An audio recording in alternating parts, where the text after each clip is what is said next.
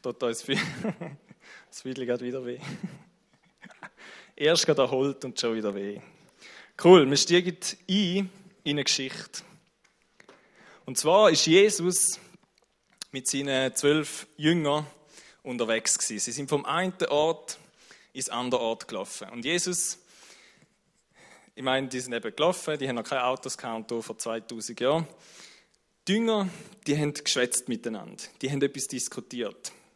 Sie haben über etwas geredet, wo sie nicht so mega öffentlich würden machen. Sie haben über etwas geredet, wo sie keine Insta-Live-Schaltung würden drin machen, dass da die ganze Welt mit überkommt. Sie haben nämlich, wie die Bibel uns sagt, haben sie darüber geredet, wer von ihnen der Größte ist. Wer echt der Größte ist. Und warum sie da nicht so in aller Öffentlichkeit würden machen, sehen wir, weil Jesus fragt sie, was haben ihr geredet, wo wir da unterwegs sind. Und niemand hat eine Antwort gegeben. Und da zeigt uns doch irgendwie an dieser Frage, muss irgendetwas faul sein. Vielleicht könnt ihr euch das mal vorstellen, ihr kennt vielleicht die Situation, wo ihr irgendwie mit den Geschwistern oder in der Schule irgendetwas am Reden sind oder irgendein Zeichen am Machen sind und dann kommt der Lehrer rein oder die Eltern kommen oder irgendetwas anderes und alles, was, was ihr wollt, ist, dass sie nicht fragen, wann ihr jetzt gerade geredet habt oder wann ihr gerade gemacht habt. Ich stelle mir vor, so ist es etwa den Jünger gegangen, wo er sie gefragt hat, was haben ihr geredet? Sie haben wahrscheinlich genau gewusst, dass über das, was sie redet, irgendwie ein bisschen doof ist, nicht so gut ist. Und Jesus stellt genau die Frage, was haben ihr geredet? Keiner hat den Mut gehabt, um irgendetwas zu sagen. Aber Jesus ist nicht schwerhörig und er ist halt Jesus. Und er hat gewusst, dass sie darüber geredet haben, wer von ihnen der Größte ist. Ich weiß nicht, ob ihr euch da schon mal gefragt habt, ob ich, also ich, jeder sich selber, ob ich der Größte bin. Die Frage kennen wir vielleicht so direkt nicht, weil wir müssen wissen, bei den Jüngern zu selber Zeit in der jüdischen Kultur, bei den frommen Leuten, also bei den Gläubigen, die, die an Gott glaubt haben, bei denen ist da irgendwie eine Frage gewesen, wo man immer ein bisschen diskutiert hat oder wo man immer bewegt hat. Man hat immer wissen, okay, wer ist von diesen frommen Leuten, wer ist der Größte, wer ist der Mächtigste, wer hat am meisten Einfluss oder so. Weil dem hat man am meisten Respekt gegenüber gehabt, dem hat man am meisten Wertschätzung gegeben, dem hat man am meisten Ehre gegeben oder so. Und darum ist es irgendwie für die Jünger irgendwo durch gleich normal gewesen, dass man über das diskutiert. Aber irgendwie hat die Frage etwas, wo komisch ist, wo faul ist. Weil sonst hätte Jesus ja nicht so gefragt, oder? Sind wir einverstanden? Ja, müssen einfach gehen. Ich glaube, ich habe mir dann überlegt, ja, okay, wer, die haben sich gefragt, wer der Größte ist, was fragen wir uns heute in dieser Zeit? Was, was könnte die Frage für uns heute bedeuten? Und ich glaube, die Frage könnte bei uns bedeuten, vielleicht, okay, wie sehen mich Menschen? Bin ich jemand? Habe ich einen Wert? Bin ich, und da gibt es tausend verschiedene Themen, bin ich angesehen? Werde ich als schön angeschaut? Werde ich als erfolgreich angeschaut? Ähm, bin ich ein guter Fußballer? Bin ich ein guter Fortnite-Gamer? Oder habe ich einen Haufen Follower auf Instagram? Oder habe ich viel Geld, einen guten Job, eine gute Karriere? Was auch immer. Ich glaube, Größe oder Erfolg, etwas sein, unter den Menschen, das ist etwas, wo uns irgendwo durch anzieht oder wo, wo irgendwie spannend und interessant ist. Wir wollen doch alle irgendwie erfolgreich sein, etwas zählen unter den Menschen. Und also da kann ich von mir sagen, ich meine, dort, wir würden ja meinen, Pastoren sind heilig und so, aber das ist ja eben nicht der Fall. Ich habe mir überlegt, ja, okay, in meinem Leben oder eben in meinem Berufsfeld von, von Pastor oder was auch immer, ähm, die haben genau die gleichen Probleme. Auch die denken, oh, meine Jugendlichen, das sind sicher die Besten und die Größten und meine Gemeinde hat am meisten Leute und es finden am meisten Menschen da zu Jesus und man vergleicht sich mit anderen und man will, am besten, man will einfach am besten dastehen. Ist es nicht so? Größe hat etwas Anziehendes. Man ist ein Beispiel in Sinn gekommen, eine Geschichte, die ich selber erlebt habe. Wo ich nämlich, ich weiß nicht, wie alt das ich war, auf jeden Fall hatte ich Geburtstag gehabt. Und ähm, Geschenke habe ich, also heute sagen mir Geschenke irgendwie nicht so viel. Früher hat man mir noch gesagt, ich hätte einmal die ganze Klasse eingeladen, dass ich möglichst viele Geschenke bekomme. Ich glaube nicht, dass das so war, aber ich habe einfach gerne Menschen gehabt. Ähm, aber ich mag mich an einen Geburtstag erinnern und lustigerweise, ich habe heute das Album durchgeblättert, habe ich gesehen, ich habe immer große Geschenke bekommen. Also die Geschenke sind immer irgendwie groß gewesen. Und einmal hat es einen Trampitraktor drin und dann so ein Bagger oder, was habe ich gesehen, ein, ich habe einen Rucksack. Einfach so. Und dann, ich muss da mal weiterschalten, ähm, dann habe ich plötzlich also ein mickriges Geschenk bekommen. Und irgendwie, ich weiß noch, ich meine, das ist schon wahrscheinlich 20 Jahre her oder so, ich, als ich das gesehen mit dem Hemd, der Selina hat gesagt, nein, ich kann das gar nicht zeigen. oh, mega peinlich, aber egal. Ist das so ein Pointer? Schau, da ist das Geschenk, klein. Und ich weiß noch, irgendwie bin ich enttäuscht gewesen, dass ich nur so ein kleines Geschenk bekommen habe. Bis ich es auspackt habe und so eine tolle Flickflack-Uhr bekommen habe. Und vielleicht gibt es da heute noch? Haben auch mal so eine gehabt? So eine Flickflack-Uhr, da hat jeder mal die Anfängeruhr.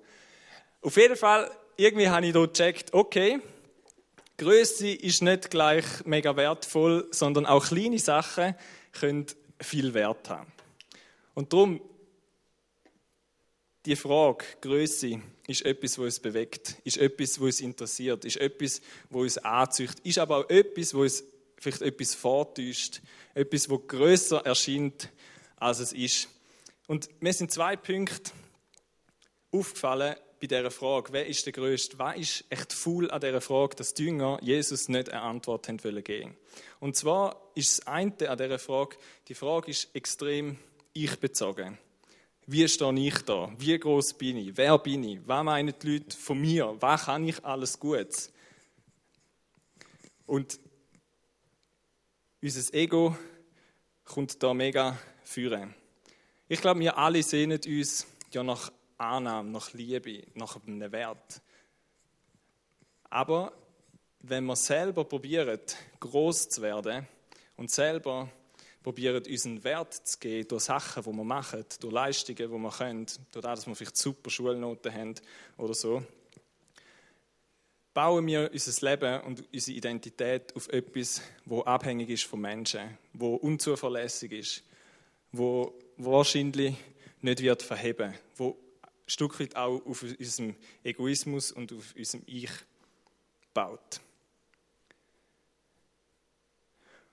Und die Gefahr ist, dass wenn wir selber groß rauskommen dass wir recht unfair, ungerecht und irgendwie leben und nicht so, wie es Jesus gefällt. Also vielleicht fängt man plötzlich, man fährt die Ellbogen aus und plötzlich haut man vielleicht irgendeinen Spruch raus, um jemanden ein bisschen kleiner machen als einem selber oder zum besser dastehen wie andere. Oder man macht vielleicht eine Lüge, um irgendeinen Vorteil sich zu schaffen. Oder man klaut etwas, um sich etwas zu leisten Oder man cheatet beim Gamen, um besser ähm, sein als die anderen.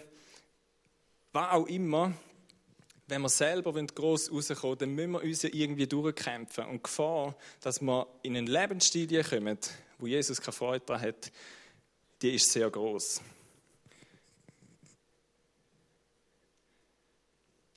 Und wie sagt man so schön, Hochmut kommt vor dem Fall. Oder je höher man steigt, je tiefer kann man runterfallen. Das sind so Sprichwörter, wo ich glaube, die bringen da mega gut zum Ausdruck. Wenn wir selber probieren, jemand zu sein, einen Wert zu haben, dann wird es schwierig und gefährlich. Und eine zweite, eine zweite Gefahr, die ich sehe in dieser Frage, wenn wir selber nach Größe streben, ist, dass wir uns Schritt für Schritt von Jesus entfernen. Plötzlich denken wir, ah, ich kann mich selber glücklich machen. Ich habe Erfolg. Ich komme bei den Menschen gut an.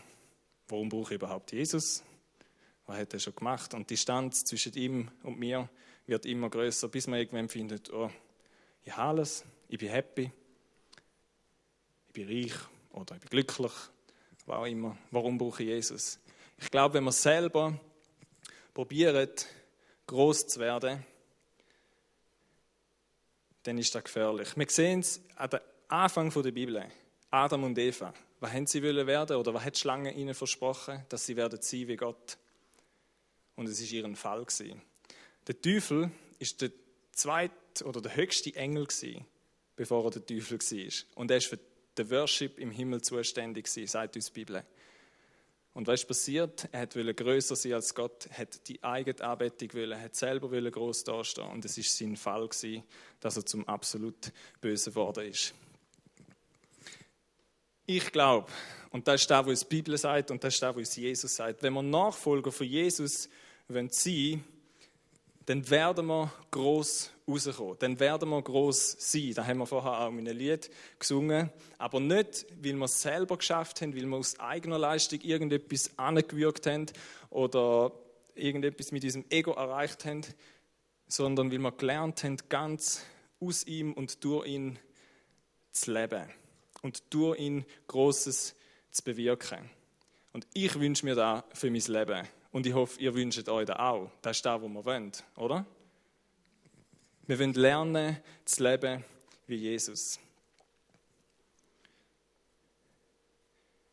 Jesus gibt den Jüngern, nachdem er sie gefragt hat, okay, ähm, quasi, was habt ihr da geredet? Und niemand gibt eine Antwort, sagt er ihnen die Antwort über das, was sie diskutiert haben, beziehungsweise sagt er ihnen, wie er sich da oder wie da im Reich Gottes eben funktioniert mit der Größe. Und es ist ein Prinzip, das er lehrt, wo eben wie so ja oft die Prinzipien von Gott ganz anders sind wie die von der Welt.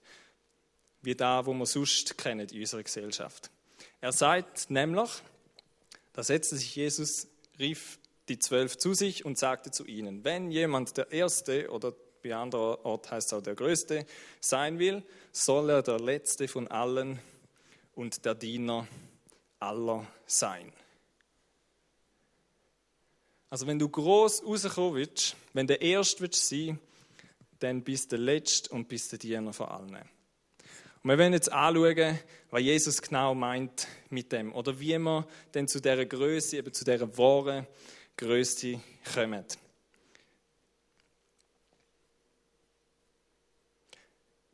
Es gibt einen Mann in der Bibel, einen anderen, der hat vor Jesus gelebt, ein paar tausend Jahre von Jesus. Er war 17, ein Teenager, so wie einige von da auch. Er hat Brüder ein paar, und er hat mit ihnen zusammen Schaf gehütet. Und er ist ein bisschen, äh, wie soll ich sagen, er ist ein bisschen arrogant gewesen, ein bisschen stolz. Er hat, äh, ist ein bisschen ein Rätschbesser gewesen, hat seine Brüder bei seinem Vater verraten, weil sie irgendwelche Sachen gemacht haben oder so. Und er ist irgendwie nicht so gut drin. Er war auch noch der Lieblingssohn vom Vater, hat speziell schöne Kleider bekommen, im Gegensatz zu seinen anderen Brüdern. Und vielleicht haben die auch so einen Bruder, ich weiß es nicht.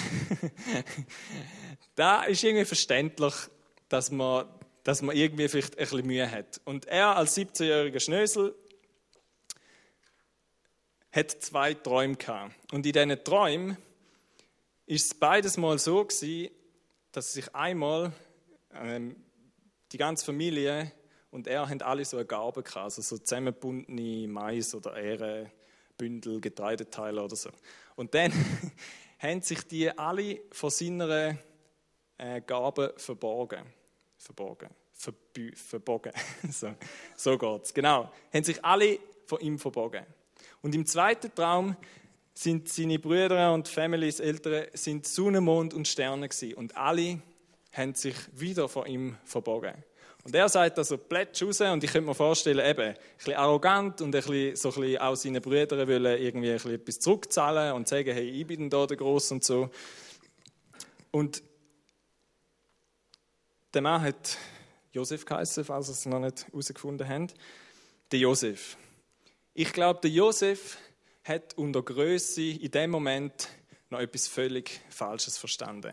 Er hat gedacht, Größe haben heisst eben regieren über andere, Macht haben über andere, bestimmen, Herrscher sein, können sagen, ähm, was ich will und da wird müssen gemacht werden. Ich glaube, er hat ein falsches Bild von Größe gehabt. Ich und meine Leistung und das, was ich mache und ich und ich und ich. Und wir sehen nachher in seiner Geschichte, dass da eigentlich zu seinem größten Fall geführt hat. Der Josef ist so tief gefallen, tiefer kannst du eigentlich nur fallen, wenn du stirbst. Er ist verkauft worden als ein Sklave. Ein Sklave, ein Mensch, der kein Recht hat, der nichts mehr zu sagen hat, der keinen Anspruch auf irgendetwas hat. Er ist als Sklave geworden, weil er seine Brüder so aufgeregt hat. Und ich will nicht sagen, dass es da richtig war, was sie gemacht haben, aber es ist jetzt so gewesen. Der Josef ist am tiefsten Punkt von seinem Leben gewesen. Ich glaube, weil er das Gefühl hatte, Größe ist da, wenn man regieren und machen, was man will, wenn es um mich selber geht. Und der erste Punkt von diesen drei, die jetzt noch kommen, ist, danke fürs Drucken dort hinten. Die sind sehr aufmerksam. Wahre Größe fängt klein an. Ich glaube, wenn wir Größe überkommen, wie Gott sie denkt hat, dann fängt er klein an. Und wir sehen da beim Josef, er ist tief gehalten. Und ich glaube, wo er in dem Brunnen unten hockt oder wo er verkauft worden ist als Sklave, hat er gewusst, okay, meine Träume kann ich glaube vergessen. Wie würde ich jemals erleben, dass sich meine Brüder von mir verneigen oder weiß sie nicht was. Und ich glaube, er hat verstanden und hat gemerkt, dass er Gott braucht, dass er es alleine nicht kann, dass er nicht mehr zu dem Loch rauskommt. Und ich glaube, dass da wie ein Bild ist für uns, wenn wir groß rauskommen bei Gott, dann fängt es dort an, dass wir ganz klein werden. Dass wir unser Leben aufgeben, dass wir erkennen, dass wir Gott, dass wir Jesus in unserem Leben brauchen, dass wir ihm unser Leben anvertrauen. Schau, Gott schaut dich anders an, als das vielleicht Menschen machen. Gott sieht in dir einen Wert. Gott hat dir Wert gegeben. Menschen sehen in dir vielleicht keinen Wert oder sie geben dir erst, wenn du etwas geleistet hast. Aber Gott gibt dir einen Wert, so wie du bist, ohne dass du etwas tust. Er liebt dich und er will Beziehung mit dir. Aber weil wir Fehler machen, weil wir sündig sind, ist, ist, trennt uns da von Gott. Und Jesus ist der, der es möglich macht, dass wir wieder zurück zum Vater können. Er sagt, Gott schaut auf unser Herz und nicht auf unser Äußere. Und Jesus hilft uns, unser Herz zu verändern und führt uns zu Gott. Und das kann nur Jesus machen. Wir können das selber nicht machen. Wir, können, wir schaffen das nicht. Nur Jesus kann das machen. Und darum brauchen wir, zum gross rauskommen bei Gott, brauchen wir als allererstes brauchen wir Jesus. Wenn wir klein werden, wenn wir sagen, okay, ich kapituliere, ich gebe auf, ich kann es nicht.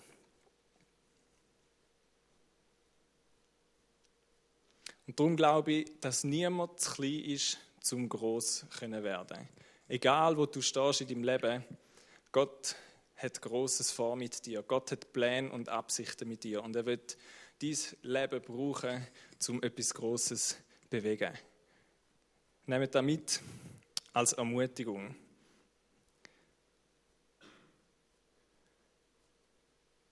Und ich glaube, es ist wichtig, dass wir uns gut überlegen. Das Leben hier auf dieser Welt ist eine gewisse Zeit und nachher ist es fertig. Und wir sollten, und ich würde es euch raten, dass ihr euer Leben nicht nur für da planet, sondern über das Leben hier aus, nämlich das ewige Leben. Ihr könnt super Noten haben, ihr könnt super stark sein, gut trainiert, keine Ahnung, einen Haufen Zeit in irgendetwas investieren.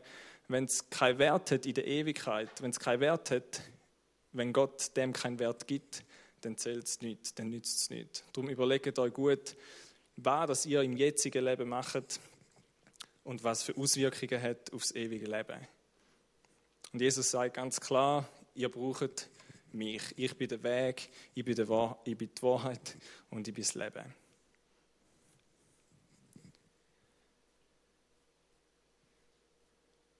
Glaubst du und vertraust du auf Jesus? So eine Frage, die du mitnehmen kannst. Ist dein Wert gegründet auf ihm oder bist du selber am Probieren, dich durch zu kämpfen. Der zweite Punkt ist, dass wahre Größe ein Prozess ist. Wenn wir die Geschichte von Josef anschauen, dann stellen wir etwas fest. Nämlich heißt es immer wieder im Verlauf von seiner Geschichte und dass Gott mit ihm war. Was so viel heißt, wie er hat auf Gott vertraut, er hat an Gott festgehalten und alles in seinem Leben oder vieles, was er gemacht hat, hat funktioniert. Er ist als Sklave verkauft worden an, an äh, Potiphar. Und er ist dort hat dort müssen schaffen natürlich. Und die Menschen haben gesehen, dass der auf einen Gott vertraut und dass der Gott ihn segnet. Und er ist aufgestiegen, aufgestiegen, aufgestiegen. Und er ist plötzlich ist er eigentlich der zweithöchste Mann im Haus von Potiphar. Das heißt, der Potiphar hat sich nur noch darum gekümmert, wann er isst und trinkt. Und für alles andere hat Josef geschaut.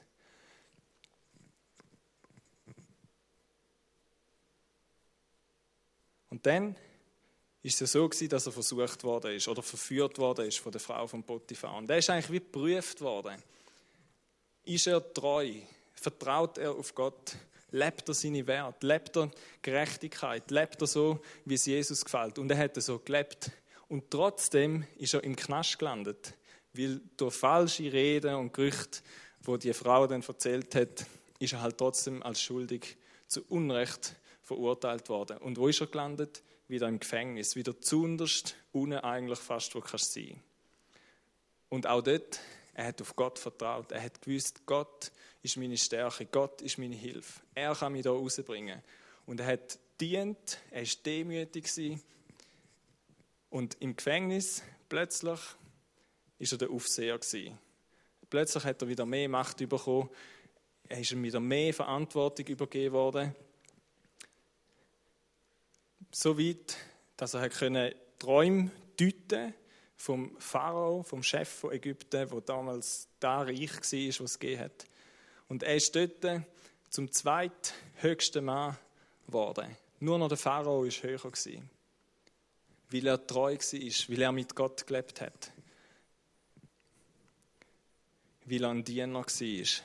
Etwas, was er vorher als 17-jähriger Bub noch nicht verstanden hat. Und schaut, ich glaube, Größe bei Gott läuft parallel mit der Entwicklung von unserem Charakter. Ihr kennt den Justin Bieber. Sein Leben ist beispielhaft eigentlich für da, wenn der Charakter nicht nachkommt mit der Größe, wo einem Menschen kennt. Er ist über Nacht, könnte man wahrscheinlich fast sagen, durch irgendeine Show, glaube ich, ist er der Star geworden. Aber sein Charakter ist leider wie von einem Bub. Er war auch ein Bub, muss man auch sagen. Aber sein Charakter ist nicht nachgekommen und, und sein Leben ist eigentlich Katastrophe. Gewesen. Ich glaube, er hat sich ein bisschen bessert. Aber ich glaube, Jesus, und wenn wir groß sein bei Gott, dann muss sich unser Charakter, der muss geprüft werden, der muss geschliffen werden, der muss wachsen. Da wird alles miteinander immer größer.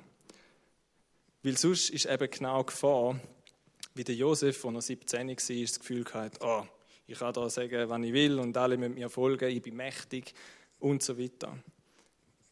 Wahre Größe ist ein Prozess. Wir müssen da drin wachsen. Unser Glaube wird geprüft. Wir werden ähm, Situationen haben, wo, wo man sehen wird, ob man an Gott festhebt oder nicht, wo man auf ihn hofft oder nicht, wo wir Diener sind bist du bereit, dich dem Prozess zu stellen, zu wachsen in dem, deinen Charakter zu schleifen lassen, Jesus ähnlicher zu werden? Und die andere Frage, wo hast du vielleicht noch Potenzial zum Wachsen? Wo merkst du, ah ja, da könnte Jesus ähnlicher werden, da könnte ich noch mehr dienen, da könnte ich eine demütigere Haltung einnehmen. Ich werde ein paar Punkte sagen, so in der Praxis, wie das vielleicht aussehen könnte. Zum Beispiel in der Schule am Arbeitsplatz. Dort sind wir alle. Zum Beispiel kann es sein, dass du sagst, hey, ich will ehrlicher sein. Ich will nicht bei jedem Scheiß mitmachen, wo meine Schulkollegen machen, wo ich eigentlich genau weiß, ist nicht so gut. Ich will den Wert von Gott vertreten. Oder ich will mich nicht mitmachen, wenn Leute gemobbt werden. Oder ich will mich zu denen stellen, zu denen, die drunter kommen. Ich will meine Lehrer respektieren, meine Arbeitgeber, ich will sie wertschätzen. Das ist ein Charakter, wo Jesus Freude daran hat. Oder vielleicht in deiner Family, dass du mal hilfst daheim, freiwillig. Nicht nur, weil es auf dem Ämterplan steht, aber auch zum Beispiel. Oder dass du vielleicht in einem Streit mal auf dein Recht verzichtest und sagst, okay, den Satz kannst du aber für dich behalten, aber innerlich kannst du denken, der Gescheiter noch, der Esel bleibt stehen. So, kennt ihr den? Haben ihr vielleicht auch schon gebraucht. Oder du überlegst dir, wie kannst du dieser Liebe, die die Eltern für dich haben, wie kannst du ihnen da eine Freude machen? Wie kannst du ihnen da irgendwie auch zurückgeben? Oder in der Gemeinde, da in der Kirche. Ich will dich ermutigen, bring deine Gaben, bring da, wo Gott dir gegeben hat, bring da rein. Dien. Die Gemeinde ist ein super Ort zum Lernen dienen, ist ein super Ort zum Lernen demütig sein, zum der Geringste sein. Geht da weiter. Jesus hat sich nie vorgestellt, dass Gemeinde ein Ort ist, wo man ankommt und sagt, hey, gib mir, gib mir, gib mir, ich brauche, gib mir, gib mir, gib mir. Sondern Gemeinde ist ein Ort, wo wir dürfen gehen. Ich glaube, wahre Größe sagt, ich will mehr geben. Größe in der Welt sagt, gib mir mehr, gib mir immer mehr. Jesus hat sich anders vorgestellt. In Beziehungen, in Freundschaften, in Ehe kann das heißen, gib die ganz hin. Du nicht berechnen, wer wie viel gegeben hat. Warte nicht, bis der andere zuerst gibt und dann denkst, oh, ich investiere auch etwas in meine Beziehung. Oh, der andere hat mir einen Kuss gegeben, jetzt kommt er auch einen Kuss über. Gebt euch ganz hin. Das kann auch sehr motivieren. Es kann jemand anstecken, auch in einer Gemeinde. Wir können uns gegenseitig anstecken. Das heißt in der Bibel, wir sollen uns ermutigen und anspornen zu guten Taten, zu guten Werken. Und ich glaube, wenn wir vorausgehen, wenn wir einfach dienen, wenn wir demütig sind, dann kann da andere in unserem Umfeld ermutigen, um das auch zu machen. Und dann glaube ich, und das ist eigentlich der dritte Punkt, dass wenn wir da leben, wenn wir die dienende Haltung haben, wie sie die Josef hat, in egal welcher Situation von seinem Leben, dann wird uns Gott immer mehr über Großes stellen. Dann wird uns immer mehr Größe geben. Er wird uns mehr Verantwortung geben. Er wird uns mehr ähm, Einfluss geben auf andere Menschen. Er wird uns mehr Menschen anvertrauen. Und genau das sehen wir eben im Leben von Josef. Wahre Größe bewegt die Welt. Es verändert das Leben von deinen Mitmenschen. Der Josef hat am Schluss, sehen wir da und lesen wir da, hat er verstanden, was heißt groß sein. Er sagt nämlich, wo seine Brüder ihn nach x Jahren wieder sehen und er sich ihnen zu erkennen gibt, sagt er ihnen, 1. Mose 45, Vers 5 und 7, und nun bekümmert euch nicht und grämt euch nicht, dass ihr mich hierher verkauft habt. Also macht euch einen Kopf draus, dass ihr mich verkauft habt als Sklav vor x Jahren. Denn um eures Lebens willen hat mich Gott vor euch hergesandt aber Gott hat mich vor euch hergesandt, um euch auf Erden übrig zu lassen und euer Leben zu erhalten zu einer großen Errettung. Also wenn der Josef zurückschaut in seinem Leben, dann sieht er nicht sich als ein armer Tropf, wo als Sklave verkauft worden ist, verkauft worden ist, sondern er sieht sich als einer, wo Gott geschickt hat, als einer, wo hat müssen dienen, wo unten durch hat müssen, damit er seine Family später mal wird können retten. Er hat eine ganz andere Perspektive bekommen über seine Träume. Die Träume sind wahr geworden. Die Brüder haben sich vor ihm verneigt, vor dem zweithöchsten von Ägypten. Sie haben nicht gewusst, dass der Josef ist. Aber der Josef hat gewusst, da habe ich, weil ich Gott treu war, weil Gott mit mir war. Nicht, weil ich es können, sondern weil Gott ihm die Position gegeben hat, die er schlussendlich hatte und nicht für sich und dass ihm ein bisschen besser geht, sondern dass er seine Family und das Volk Israel, das Volk von Gott, hat können retten und sie ähm, einen Platz bekommen haben zum Leben.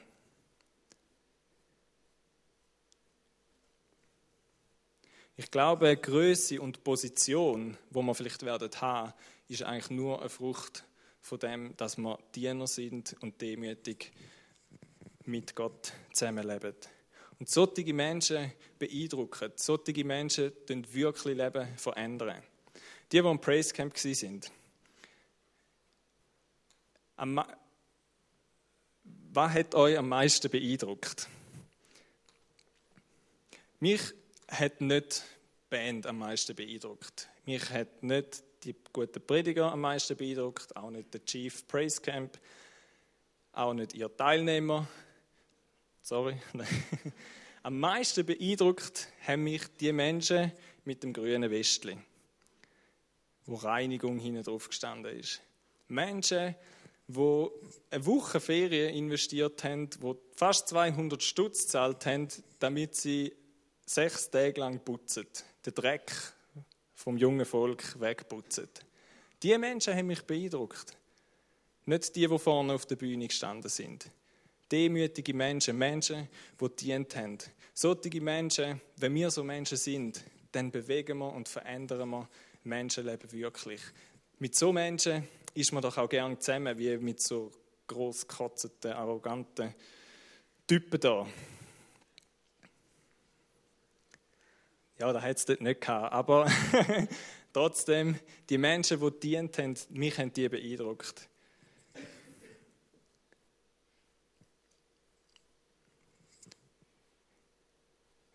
Jesus sagt, wir sollen die Letzten sein, wir sollen Diener sein. Und so Menschen sind oft sehr unscheinbar, auch die nimmt man vielleicht gar nicht so wahr. Aber deren ihres Handeln hat eine Auswirkung auf andere Leben, wo wirklich etwas bewegt, wo Leben verändert. Hey, und das ist doch da, wo wir wollen, wenn wir sagen, move, wir wollen etwas mit Gott bewegen. Dann können wir da, wenn wir Diener sind, wenn wir demütig sind, wenn wir andere Menschen höher achten als wir selber. Wir zum Schluss kommen, die Band dafür kommen. Und ihr dürft gerne mal aufstehen.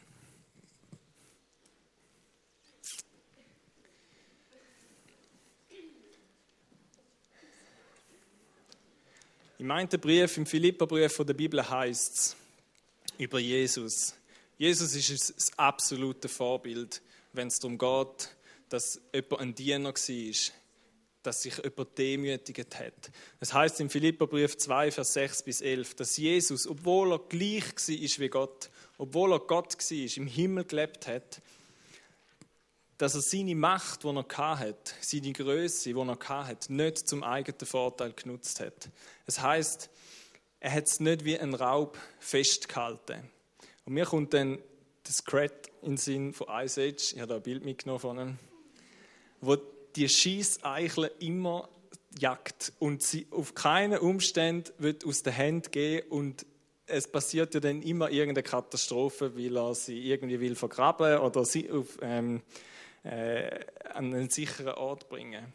Hey, wenn Jesus so festgehabt hat, wie das an seinem Gott sein, an seiner Macht, an seiner Größe, wie es das Scrat mit seiner Eichel gemacht hat, dann hätten wir keinen Jesus, der unser Leben gerettet hat, der auf die Welt gekommen ist.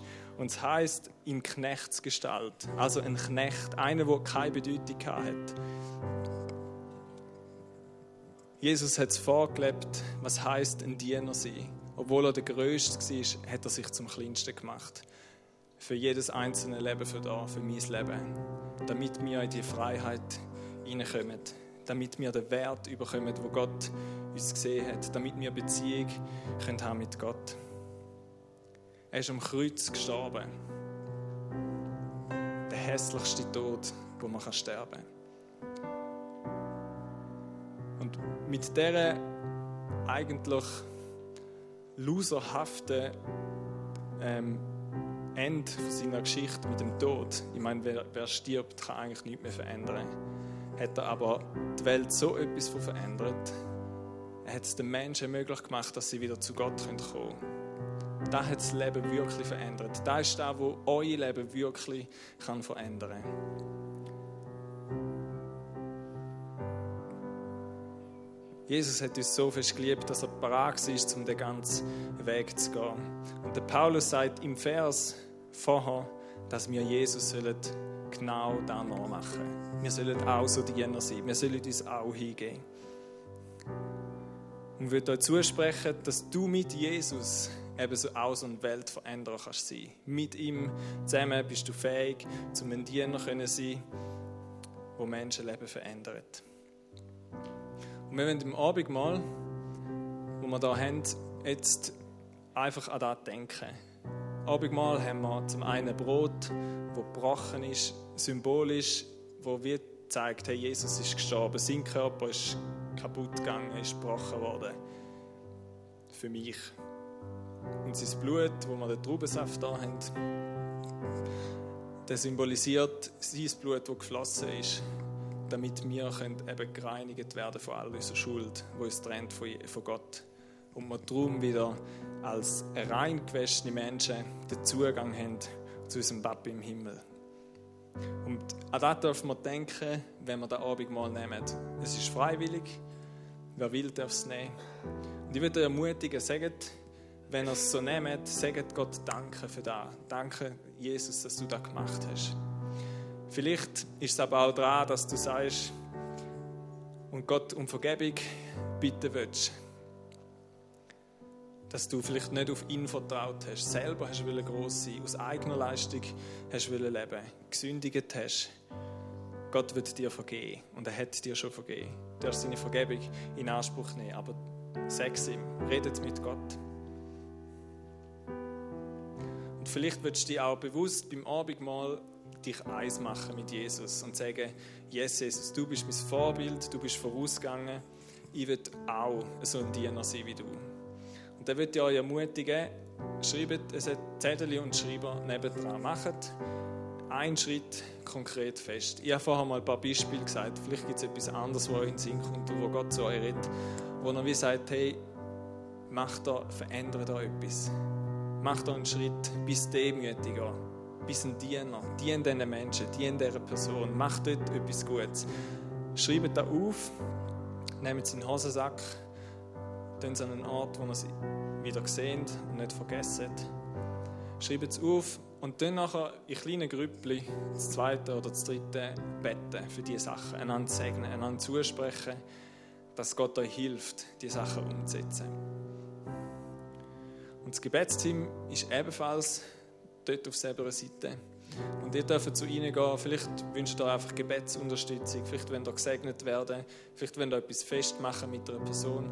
Dann dürft ihr dort zu ihnen gehen. Und vielleicht sagst du auch, ich habe satt zum selber leisten, den Wert mir zu erschaffen. Für dein Ansehen selber kämpfen. Ich brauche den Jesus. Dann kannst du zum Gebetsteam gehen und Jesus in dein Leben einladen. Wollen die Zeit jetzt einfach nutzen. Es wird Worship sein, ihr dürft einfach Worship machen.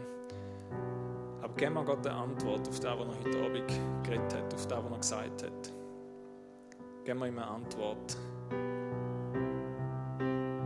auf seine Hingabe, auf seine Liebe. Jesus, danke. Echt, dass du auf die Welt gekommen bist und wirklich, wirklich ein Diener bist für die Menschen. Wenn wir deine Geschichte anschauen, dann sehen wir so viele Momente, wo, wo du einfach dient hast, wo du für die Geringsten da bist. Die, die in der Gesellschaft nichts zählen, die, die keinen Wert bekommen haben von diesen Menschen, denen hast du Wert gegeben. Danke, dass du das heute noch machst. Du gibst es heute noch Wert. Du willst es heute noch aufzeigen, wie fest du es liebst. Und ich bitte dich, dass du das machst, dass wir das sehen dürfen. Es muss ein Herz dürfen auftun für. Und Jesus, wir wollen junge Menschen sein, die dir nachfolgen, die, die wollen so leben, wie du gelebt hast. Wir wollen Menschen sein, die dienen, die demütig sind, die sich dir hingeben, die dir vertrauen. Danke, dass du uns hilfst, so zu leben. Dass dein Heiliger Geist uns befähigt.